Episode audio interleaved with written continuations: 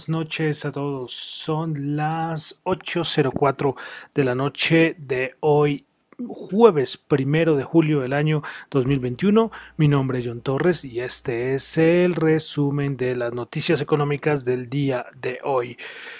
Comenzamos escuchando, sigo con el álbum ¿eh? que me quedó gustando, A Body Light, con la canción, la melodía que se llama Spaces Between Us. Bueno, entonces eh, quiero saludar a los que me están escuchando en vivo. Eh, Radio Dato Economía, los que escuchan el podcast en Spotify, en Apple Podcast, en YouTube, bueno, en todas las plataformas. Bueno, comenzando entonces mes con varias cositas, varias cositas.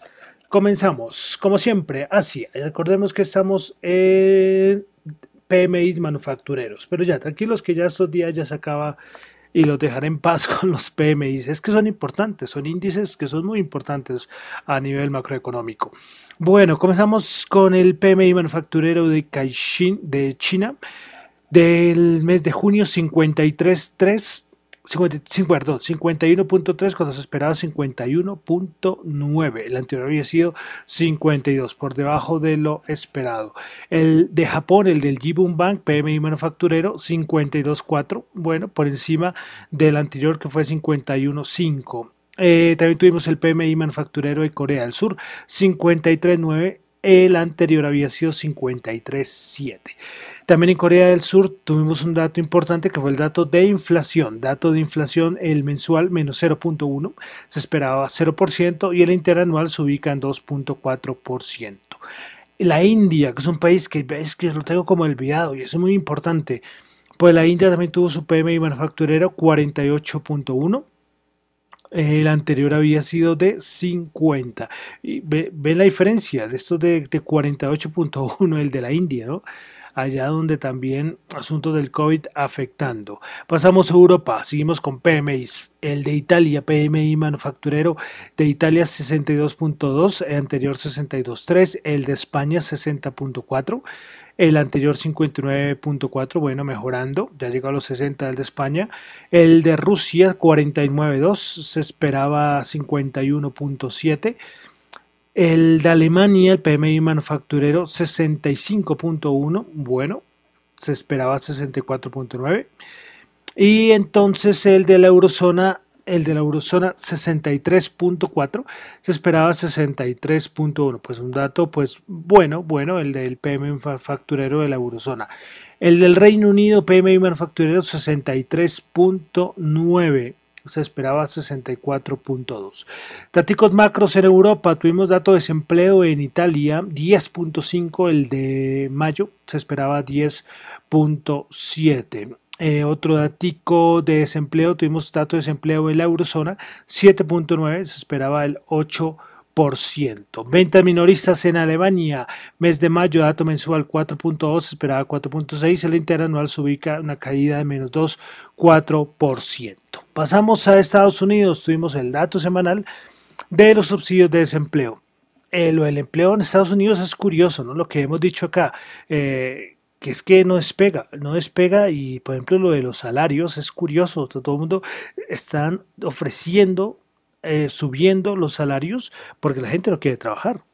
Y ustedes ven imágenes eh, curiosísimas de restaurantes, bueno, de muchos que, verdad no, no tienen, la gente no quiere trabajar, es curioso. Bueno, subsidios de desempleo de la semana, 364 mil, se esperaban 388 mil, los continuos 3 millones 479 mil, por encima de los 3 millones 340 mil estimados. ISM manufacturero, el Recuerden que en Estados Unidos es el ISM y el Market. Todos los que leí antes son Market. Pero allá en Estados Unidos también está el del ISM. Bueno, el ISM manufacturero 60.6, esperaba 60.9, un poquito por debajo. El dato de, de, precios por encima, porque en el ISM, a la parte que sea el dato del ISM manufacturero, se dan datos de empleo, de órdenes, de precios, eh, bastante importante que toca verlo. El PMI manufacturero, ahora sí el market 62.1, esperaba 62.6. Hoy habló Harker de la Fed, que este no me acuerdo de qué Fed es. Pues bueno, Harker eh, bueno, casi todos dicen lo mismo. Ahora todo se le dio por hablar del tapering. ¿Recuerdan cuando Kaplan era el único? Después se le unió Bullard y ahora todo se le dio por hablar del tapering. Hoy Harker también volvió a hablar, que en cualquier momento ya será, eh, será el tema de conversación de la Reserva Federal o del tapering. Eh, que espera que suban tasas de interés en 2023. A este tipo de, de comentarios de pronto a los que no lo saben se les dicen palomas y se les dicen halcones. ¿A quién se le dice halcones? Cuando hay un comentario, comentarios, eh, cuando dicen, uy, este la Reserva Federal eh, es un halcón, entre comillas, es porque está hablando de, subir tasas de interés, reducir tapering, mientras que Palomas, que se lo conoce también como el Dovish, son comentarios eh, totalmente lo contrarios.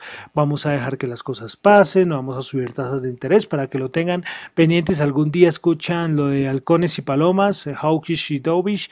Entonces, esto significa, ¿no? Es como el tono de los, de los representantes de los bancos centrales. Esto es en todos los bancos centrales, ¿no? Pero lógicamente la Reserva Federal es donde uno ve. Entonces antes eran todos dovish, ¿no? Vamos a esperar que pase el tiempo, no hablaban nada de tapering y ahora todos son halcones, porque ahora todo el mundo habla de tapering, ¿eh? casi todos se les dio por hablar. Bueno, respecto a Estados Unidos, el Fondo Monetario Internacional subió su previsión de crecimiento de los Estados Unidos en el 2021 del 6,4% al 7%. Bueno, pasamos a Sudamérica. Debería ser Sudamérica, pero casi siempre hablo solo Colombia. Un datico, también tuvimos dato de PMI manufacturero en Brasil, 56.4, se esperaba 53.7. Pasamos a Colombia, el dato de la noche, porque salió hace que una hora más o menos, una hora larga, pues Fish Ratings, la calificadora, cambió la calificación de la deuda a largo plazo en moneda extranjera de Colombia de BBB- a BB+, y revisó la perspectiva de negativa a estable. Según la, calificadora, la modificación se explicó principalmente por el aumento del déficit fiscal y la deuda pública, así como por la incertidumbre sobre su evolución en el mediano plazo. Fish mejoró la las perspectivas de crecimiento para Colombia de 4,9% a 6,3% en 2021 y 3,8% en 2022, las dos cifras por encima del potencial estimado de la economía. Además, resaltó la mejora en los indicadores de liquidez externa gracias a la acumulación de reservas internacionales y al acceso a la línea de crédito flexible en el Fondo Monetario Internacional. Pero entonces esa fue la noticia del día porque Fish se une a la segunda calificadora que le baja la calificación a Colombia y ahora sí ya lo el grado de pérdida de inversión ya es un hecho. Miraremos a ver cuáles son los ya los, los factores. Recuerden que habíamos hablado esto hace unos hace unos meses eh, veremos ahora eh, venta de deuda en, Colombia. Hay unos Morgan Stanley, por ahí que dijo que eran aproximadamente 5 mil millones. Bueno, todos hacen como unas estimaciones a ver cuánto va a ser la salida de capital que va a salir de Colombia. Esto miraremos, tendrá algún impacto en el dólar. Eh, no sé si en renta variable, no sé, tocará mirar mañana a ver qué pasa, pero yo creo que con la primera rebaja de hace unas, semanas, yo creo que ahí salió a vender mucha gente. Pero veremos, veremos a ver qué pasa mañana. Asuntos de reforma tributaria, la parte fiscal. Eh, no se presentó ninguna reforma eh, y esto sabíamos que íbamos a tener consecuencias. Pues bueno, Fish Ratings, pues bajó la calificación. Esa es la noticia más importante aquí en Colombia. Bueno, otras cositas de Colombia. Aquí en Colombia también tuvimos nuestro PMI manufacturero de 48. 3 fue el PMI manufacturero. Qué diferencia, ¿no? Con otros 50, aquí 48.3. Aunque recordemos que en mayo fue de 46,7. Bueno, en Colombia, tasa de usura. Eh, tasa de usura para el mes de julio 25,77. Pasamos a mercados. Tuvimos ya la reunión de la OPEP. Bueno, ¿qué les digo en la reunión de la OPEP? Pues bueno, todo iba muy bien eh, ya como que todo se iba a acordar que se iba a aumentar la producción en 0.4 millones de barril, barriles por día al, entre los meses de agosto y diciembre, pero un momento a otro salió Arabia Saudita al final a decir que no, que ellos querían que les dejaran eh, hacer un aumento de la producción. Bueno, esto se alargó y al final dijeron que continuaban la reunión mañana. Viraremos a ver mañana qué pasa porque lo de Arabia Saudita, ese aumento de producción, eh, lo que afectaría sería principalmente a Rusia.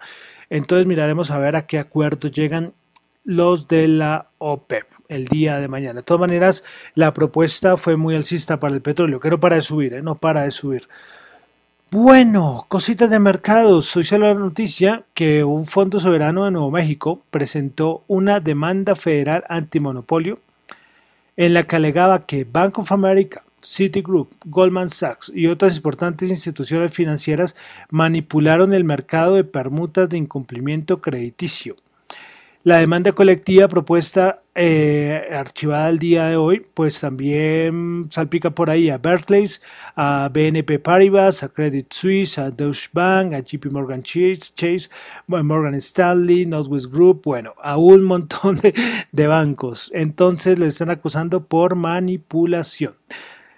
Veremos a ver, qué raro, ¿no? Que, lo, que le digan por manipulación. Bueno, otra noticia fue que hoy los medios resaltaron pues que como que el mundo dio un gran paso, un gran paso hacia los hacia cambios radicales en los impuestos globales. ¿Recuerdan la propuesta de Yellen hace unas semanas con el G7? Pues bueno, eh, hoy se acordó que 130 países, dentro de los cuales está Colombia, aprobaron el establecimiento de una tasa mínima para las corporaciones, junto con reglas para compartir ganancias de multinacionales como Facebook y Google. Entonces, 130 países. Había unas cositas con países de la OSD, pero parece que se arregló. Bueno, una cosita ya para finalizar, Ecopetrol constituyó una nueva sociedad en Singapur con el objetivo de consolidarse en el mercado asiático. Las operaciones de esta nueva sociedad iniciarán en el 2022. Ecopetrol veremos a ver buscando nuevos mercados. Listo, vamos a pasar a los índices de Estados Unidos. Eh, ayer terminamos semestre y les cuento que para el semestre el SP500 subió 8,2%, el Dow Jones subió 4,6% y el Nasdaq subió 9,5%. Imagínense eso. Eh, las bancas de inversiones eh, habían hecho como sus estimaciones de cuánto pensaban que iba a estar el Dow Jones para final de año. Por ejemplo, eh, a ver, a ver, listo. Por ejemplo, varios analistas afiliados a ciertas bancas de inversiones daban sus estimaciones. Los más optimistas son Dubrasco eh, Bujas, que es afiliado a JP Morgan, coloca su target del 2021 en 4.400. Cristina Hooper de Invesco 4.350.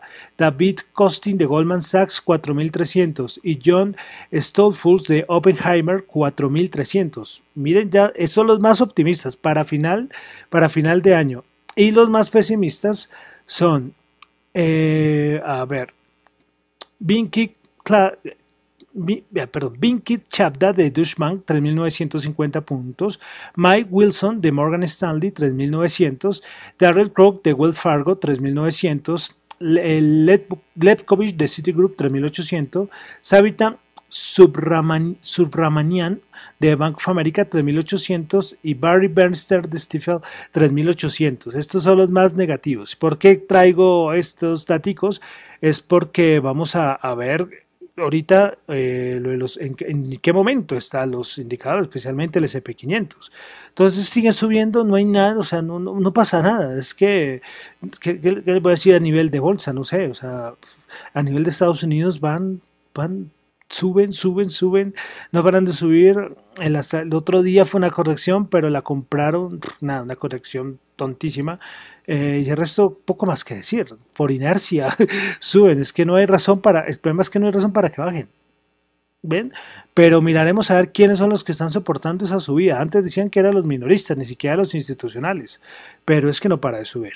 Bueno, entonces el Nasdaq 100 subió 5 puntos, 0.04%, 14.560 puntos. Principales ganadoras, Regenerative Pharmaceutica 2.8, Marriott 1.9 y Copar 1.9%. Principales perdedoras, Walgreens Boots menos 7.4, Micron Technology menos 5.7 y Pinduoduo menos 4%. El SP500, miren, el SP500 cerró en 4.319. Y, si, y si volvemos a, los datos que les di al principio, eh, solamente quedarían dos, eh, Dubratko de JP Morgan y Cristina Hooper de Invesco, que su objetivo es 4.350. El resto, que son más de, de 10, de 11, de 12, eh, ni siquiera esperaban que llegara a estos, a estos niveles y hasta ahora estamos en julio. Eso es lo que le digo. ¿A, dónde, será muy interesante, ¿no? Ver a ver qué pasa con el SP500, porque mucha gente no esperaba que tuviéramos estos valores tan pronto. Pero veremos, todavía queda un semestre completo. Bueno, como les decía, entonces el SP500 subió 22 puntos, 4.319, Prepara ganadores del día en el SP500, tenemos a Diamond Black Energy 6%, Occidental Petroleum 5%, Marathon Oil 4%, ven, solo petroleras. Principales perdedoras, Walgreens Boots menos 7.4, Micron Technology menos 5.3, menos 5.7 y KLA Corporation menos 3.8%. Vamos ahora al, al, Dow Jones Industrial. El Dow Jones Industrial subió 131.03%, 34.633 puntos. Prepara ganadores del día Nike 2.2, The Travelers Companies 1.4 y Chevron 1.4%. Prepara perdedoras, Walgreens Boots menos 7.4, Walmart menos 1.2, Goldman Sachs menos 1.2%.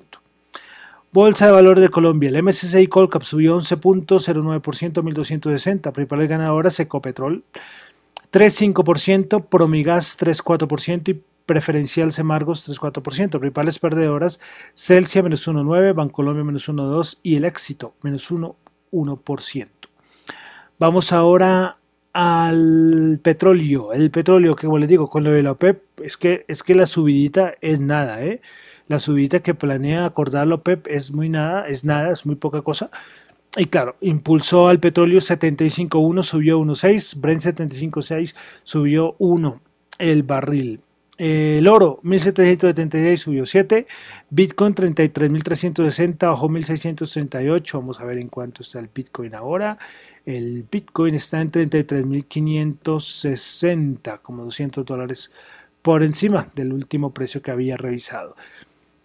Eh, listo. Y para finalizar, tasa remunerativa del mercado 3.777 subió 29 pesos. Miraremos a ver cómo afecta todo lo de Fish Ratings aquí a Colombia con el dólar. 3.777 se da la tasa remunerativa del mercado para el día de mañana. Bueno, con esto termino por el día de hoy el resumen de las noticias económicas del día. Recuerden que lo mío no son recomendaciones de inversión, son solo opiniones personales. Mi nombre es John Torres, me encuentran en Twitter en la cuenta arroba John y en la cuenta arroba Dato Economía. Muchas gracias.